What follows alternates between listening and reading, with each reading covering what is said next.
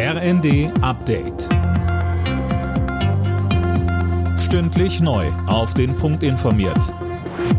Ich bin Anna Löwer. Guten Tag.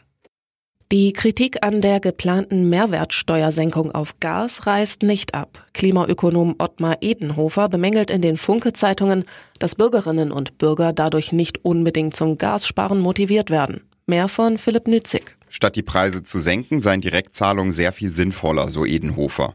Für die müssten jetzt aber dringend bessere Möglichkeiten für die Ausbezahlung erarbeitet werden. Bislang wird das beispielsweise über die Sozialversicherung gemacht.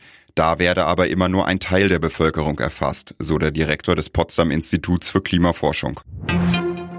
Vor dem ukrainischen Unabhängigkeitstag am Mittwoch rechnet die Regierung in Kiew verstärkt mit russischen Angriffen. Das hat Präsident Zelensky gesagt. Unterdessen ist das AKW Saporischja erneut beschossen worden. Ob von Russland oder der Ukraine ist unklar. Die Mehrheit der Deutschen kann wegen der Inflation bald nicht mehr sparen. Damit rechnet Sparkassenchef Helmut Schleweis. Laut Welt am Sonntag erwartet er, dass bis zu 60 Prozent der Haushalte bald alle Einkünfte für die Fixkosten brauchen. Silas Queering. Zum Vergleich, vor einem Jahr waren nur 15 Prozent in dieser Situation. Die angespannte Lage sei auch bei der Überziehung der Girokonten zu beobachten. Die Menschen gehen tiefer ins Minus als üblich. Andreas Martin von den Volks- und Raiffeisenbanken sieht aber gerade wegen der Unsicherheiten rund um den Ukraine-Krieg auch eine Tendenz hin zum Sparen, zumindest bei denen, die können.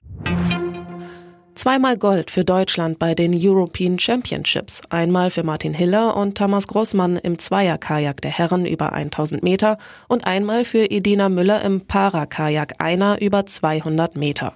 Für die gleiche Distanz gab's Bronze im Zweierkajak der Frauen.